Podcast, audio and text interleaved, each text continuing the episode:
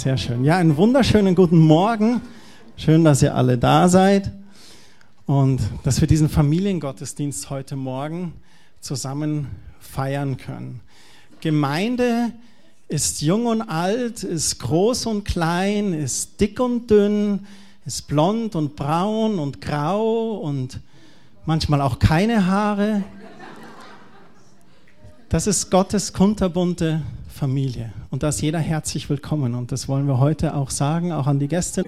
Herzlich willkommen, wünschen einen schönen Gottesdienst, ein schönes Erleben einfach.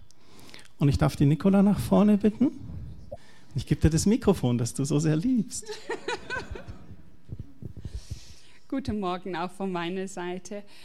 Wir haben letzte Woche in dem Kindergottesdienst haben wir über Wege gesprochen was für Wege es gibt, welche Wege sind bequem zu gehen, welche sind ein bisschen nicht so bequem, welche machen Spaß, welche nicht.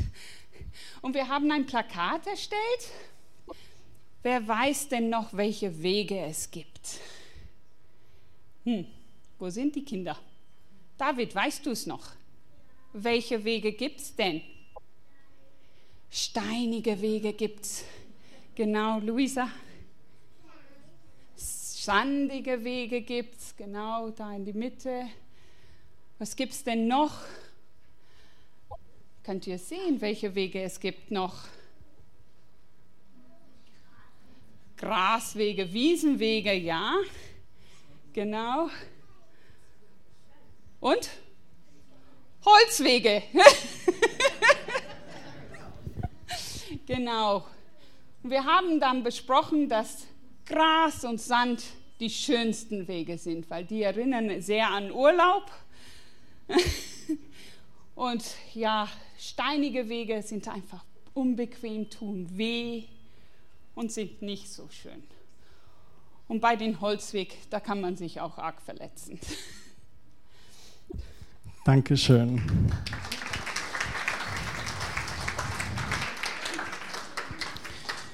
Schön, dass ihr das so zusammengetragen habt. Neue Wege gehen, das hat ja für einige von euch auch mit neuen Sachen zu tun. Gibt es denn jemanden, der in den Kindergarten gekommen ist? Die Luisa, der David, der Jonas. Sieben Jahre Kindergarten. Ähm, ich habe hier ein Bild so von den verschiedenen Wegen nochmal, auch die es für uns Erwachsene gibt. Ich habe hier so diesen breiten, sonnigen Weg, der so einlädt. Und wenn ihr zurückblickt auf euer Leben, dann gibt es vielleicht Wege, die so ganz sonnig und einfach waren für euch. Da ist man einfach so durchgeschlupft. Dann gibt es so ein paar andere Wege, die sind eher eng, steil, steinig. Da muss man gut gerüstet sein für. Und vielleicht habt ihr das auch schon erlebt oder ihr seid gerade auf so einem Weg. Vielleicht seid ihr gerade in eurem Leben auf einem Weg, der gerade so ein bisschen steiler hochgeht, der so ein bisschen schmäler ist und ihr müsst aufpassen, dass ihr nicht links abrutscht und da richtig gut drauf bleibt. Dann gibt es so ein paar Wege, da wissen wir gar nicht, wo es hingeht. Da gibt es manchmal Situationen, da gibt es Wege, die sind gar nicht beschrieben. Manchmal werden wir in unserem Leben auch gezwungen, Wege zu gehen, die wir gar nicht vorhatten zu gehen. Wir reden dann von einem Schicksal oder von einer Krise. Du bist arbeitslos, dein Partner trennt sich von dir, ein lieber Mensch stirbt vielleicht. Das sind Wege, da wissen wir gar nicht, wie es dahinter ausschaut und die dann zu gehen sind. Und es sind dann eher solche Wege. Jetzt frage ich mal, wer kennt denn das? Wer weiß, was das ist? Luisa, was ist das? Der Kindergarten, dein Kindergarten, ne? Das ist der Kindergarten Achenoa in Verkirchen. Das ist ein Weg, den du neu gehst, gell? Und macht Spaß. Okay. Cool. Dann gibt es hier einen Weg, den sind vielleicht einige hier schon gegangen. Weiß jemand, was das ist? Du kennst den Weg, oder? Ja, Grundschule. Oh. Grundschule in Verkirchen ist auch ein neuer Weg. Kennt jemand das hier? Was ist das? die Realschule in Aschheim, die dich fördert, die dich bereit macht fürs Leben.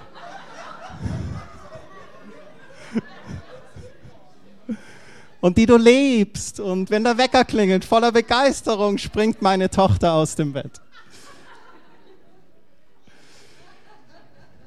Kennt jemand das hier? Gymnasium Kirchheim, ne? Das kennen einige von euch. So, das sind so Wege, die man so als Schüler geht, ne? So die verschiedenen Stadien.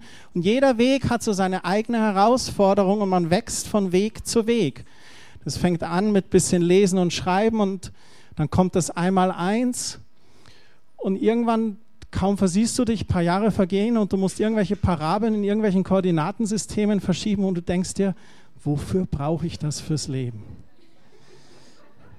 Aber es steckt eine Absicht dahinter. Das hat schon seinen Sinn irgendwo.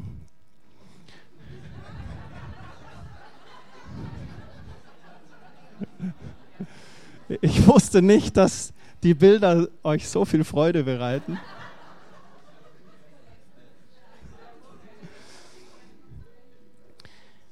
Das ist ein Weg, den kennt jeder von uns auch gut. Ne? Und ich habe das als Sinnbild ein bisschen dafür genommen, dass wir manchmal finanzielle Wege beschreiten müssen. Und vielleicht führt dich dein finanzieller Weg zu Penny oder zu Aldi oder Lidl oder zu Rewe. Oder wir waren äh, in Pfingsten waren wir ein paar Tage in Berlin und dann sind wir ins KDW hochgegangen und waren da so in der Feinkostabteilung, bisschen geschaut. Wir haben dann so pro forma zwei Bonbon-Tüten gekauft. Es gibt so verschiedene Wege und die Finanzen sind Schlüssel, ob die uns dahin führen oder nicht oder welche Wege wir manchmal bestreiten.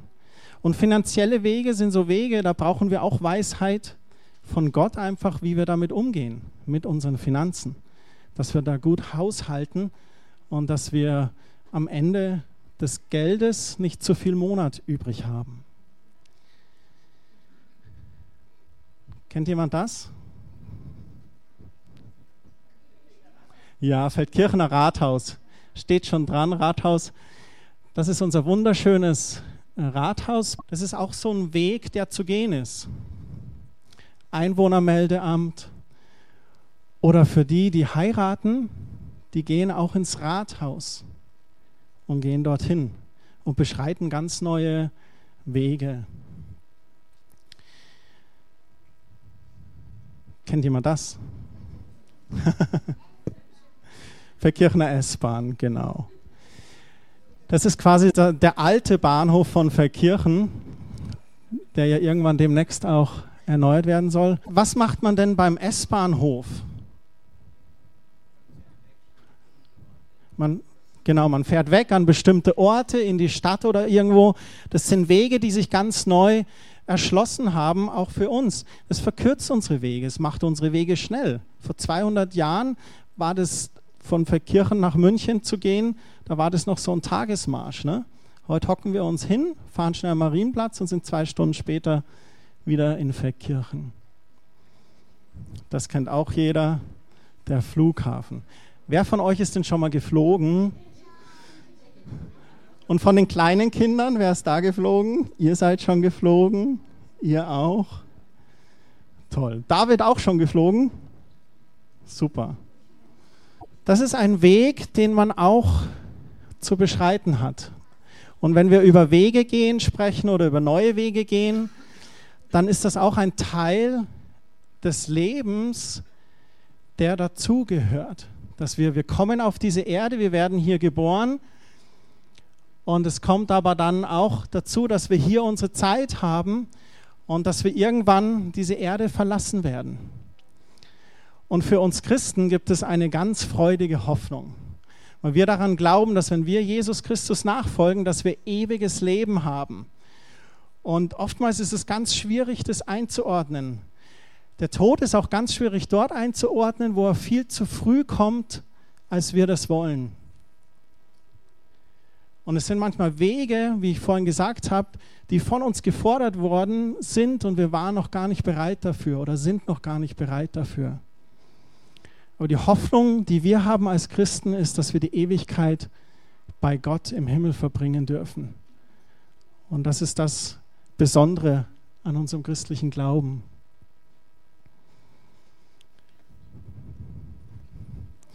Ich habe hier ein Kreuz hingemacht. Und zwar hat das Kreuz ein ganz besonderes Symbol für mich. Wie ist denn so ein Kreuz aufgebaut? Könnt ihr mir ein bisschen helfen? Wie macht man, wenn du ein Kreuz machen würdest, wie würdest du das machen? Ja? Genau, zwei Holzbalken nehmen und aufeinander, einen auf den anderen draufnageln. Genau. Und dann müssen wir die auch so versetzt draufnageln. Ne? Und das Kreuz, das hat so zwei Richtungen.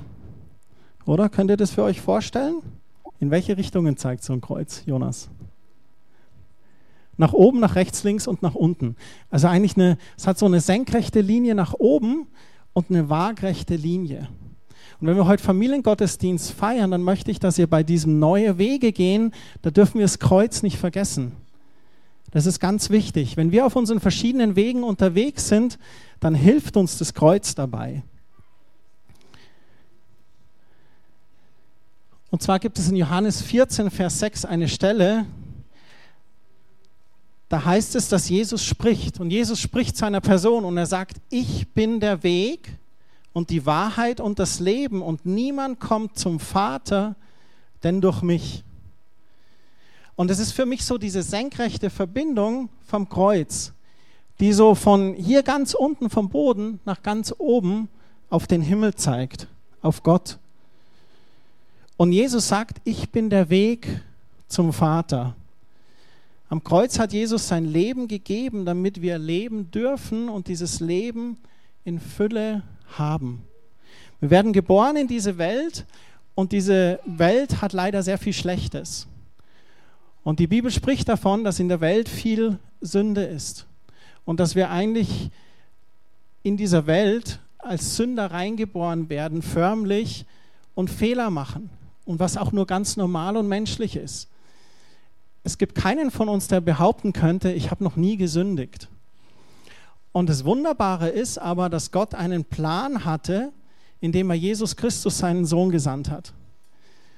Und er hat gesagt, ich möchte diese Verbindung durch meinen Sohn nach oben wieder zum Vater schaffen. Weil Gott traurig war darüber, dass Menschen ihr eigenes Ding gemacht haben. Dass ihnen Gott egal war und sie gesagt haben, mir geht es um mich.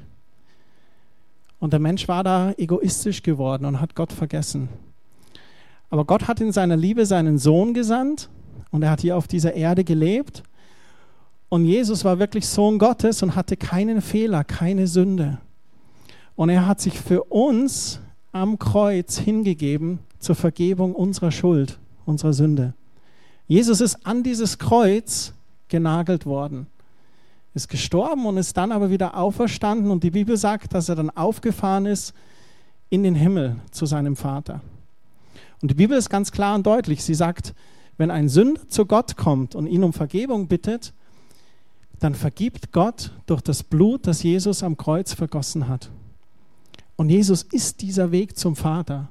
Das ist das, was er mit dieser Aussage gesagt hat. Ich bin der Weg, die Wahrheit und das Leben. Und wenn Jesus sagt, er ist der Weg, dann ist er auch, glaube ich, ein Vorbild für uns, für die Lebensart und Weise, wie wir leben und kann uns da Vorbild sein.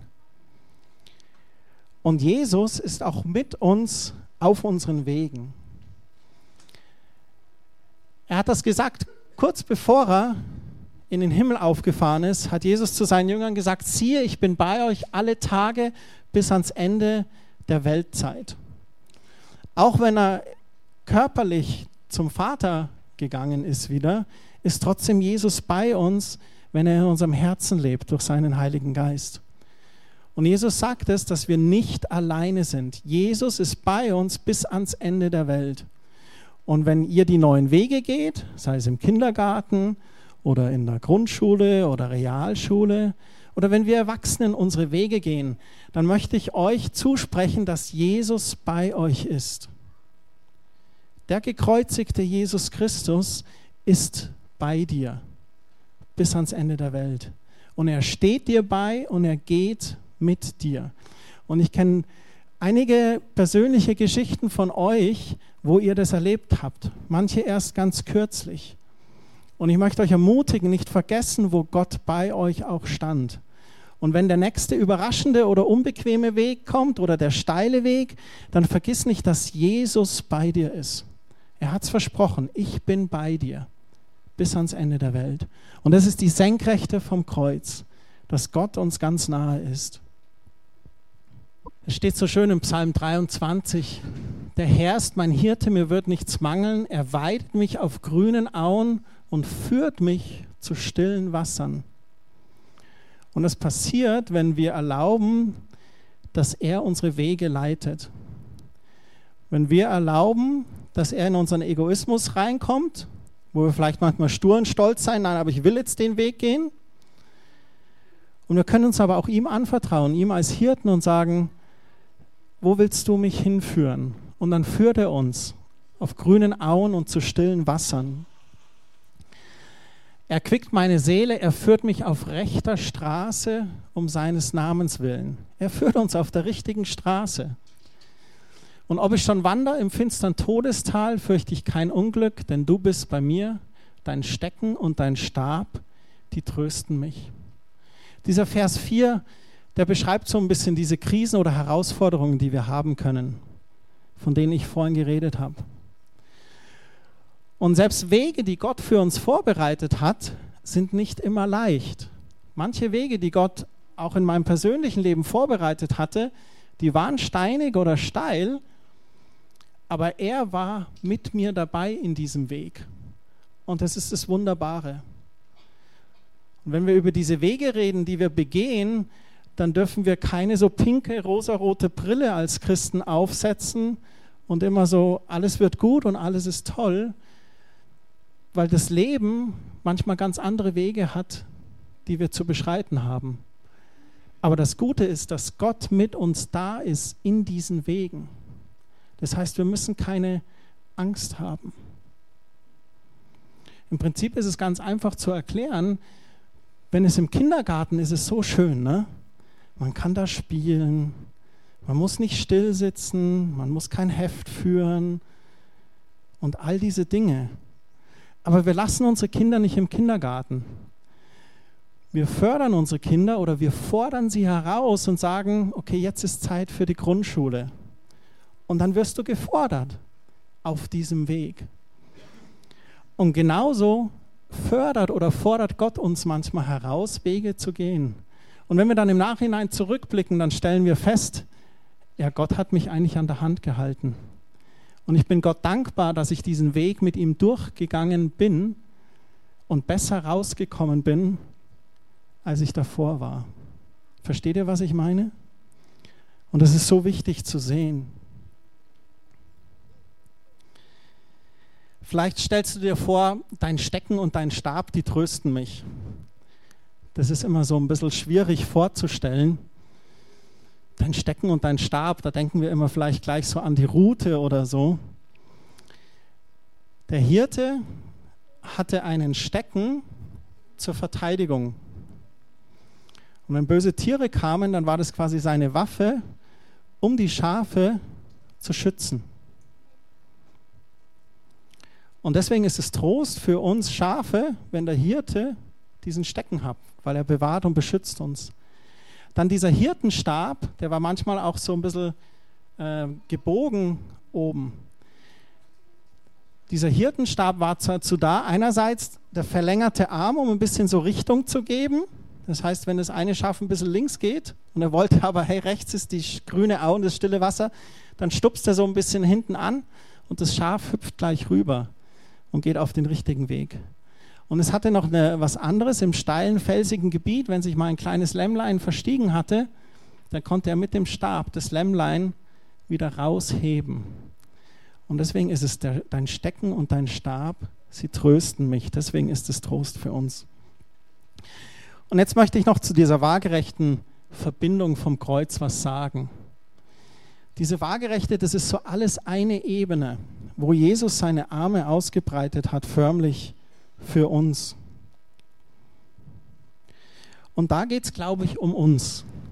In Sprüche 17, Vers 17, da heißt es, ein Freund liebt jederzeit und in der Not, da wird er als Bruder geboren. Was heißt es? Dass wenn wir Freunde haben, dass wir eigentlich füreinander da sein sollen. Ne?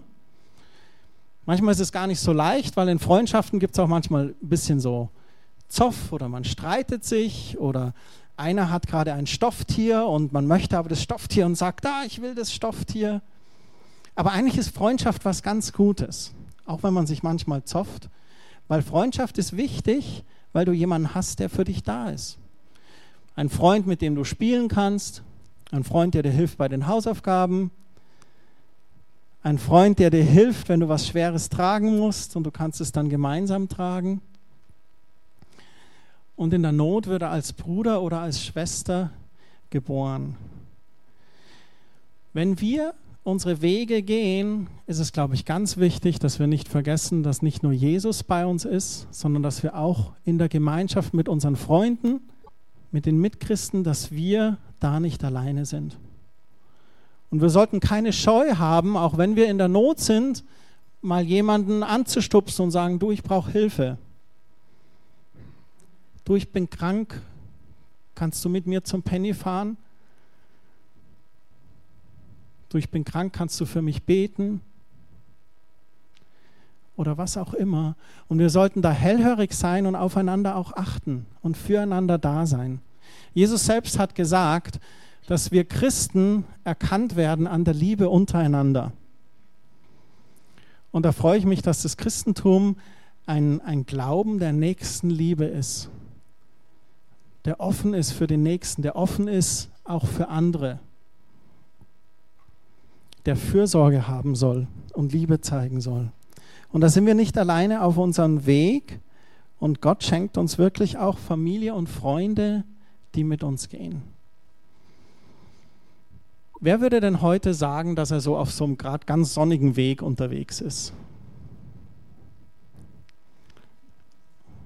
Okay, einzelne.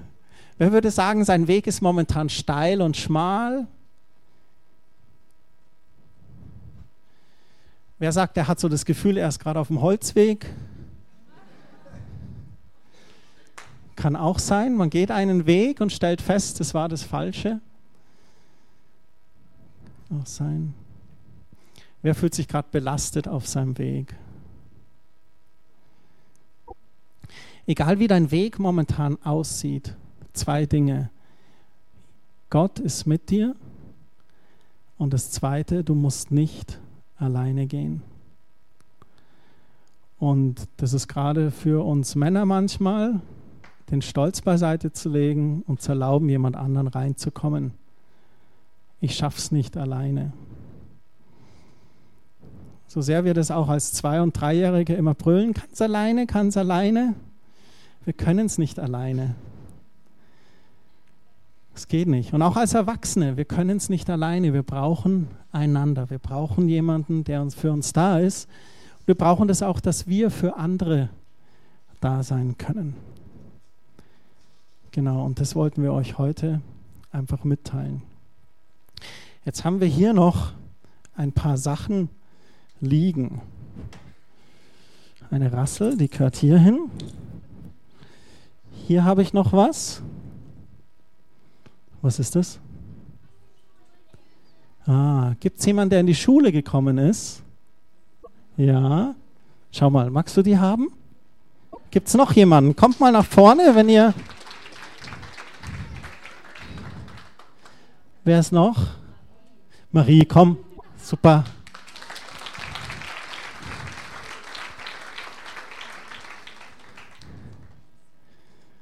Du auch, gell?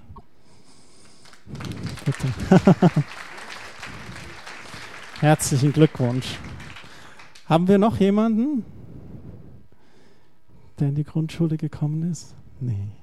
Dann, was die Kerstin und ich jetzt machen möchten, wir wollen für alle Kinder beten.